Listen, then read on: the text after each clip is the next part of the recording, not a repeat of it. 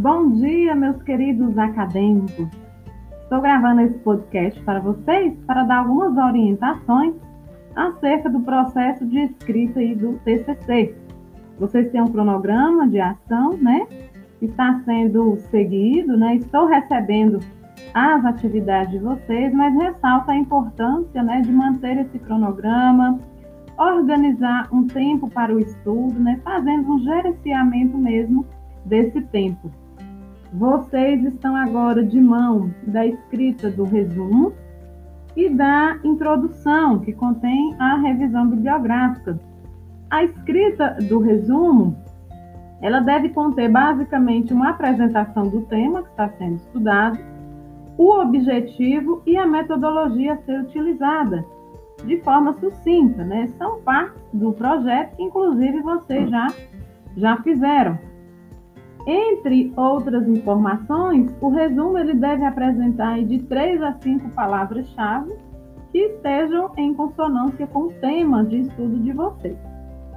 A introdução e também a revisão bibliográfica é um outro tópico, é o tópico que eu diria mais relevante aí da sua pesquisa, o qual você vai fazer na introdução uma apresentação geral do seu tema, né? Buscando aí destacar fatos importantes, né? descrições importantes acerca do tema, e em seguida você deve partir para a revisão bibliográfica. Lembrando que esse tópico ele deve conter no máximo cinco laudas, então você pode dividir uma lauda para a introdução, a apresentação do seu tema de forma clara, objetiva, e em seguida as outras páginas você pode se pode estruturá-las para fazer a sua revisão. A sua revisão, né, recomenda-se fazer leituras acerca do tema, escrever com embasamento teórico, né? Busque um referencial que você tenha acesso, né? Evitando aí o plágio, podendo utilizar-se de citações diretas e indiretas, né? Para deixar o seu texto mais rico, não esqueça de anotar as referências as quais você utilizou no seu processo de escrita para inseri-las lá no final né, do seu trabalho.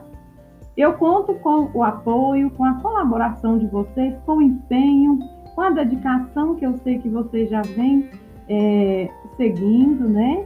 Mas eu peço que continue, né? Sigam as orientações. Nós estamos aqui para dar suporte, para dar apoio a vocês nesse processo, né? Nesse momento também é, diferente, né? Quero agradecer mais uma vez o empenho e me coloco à disposição para auxiliá-los no que for necessário. Obrigada.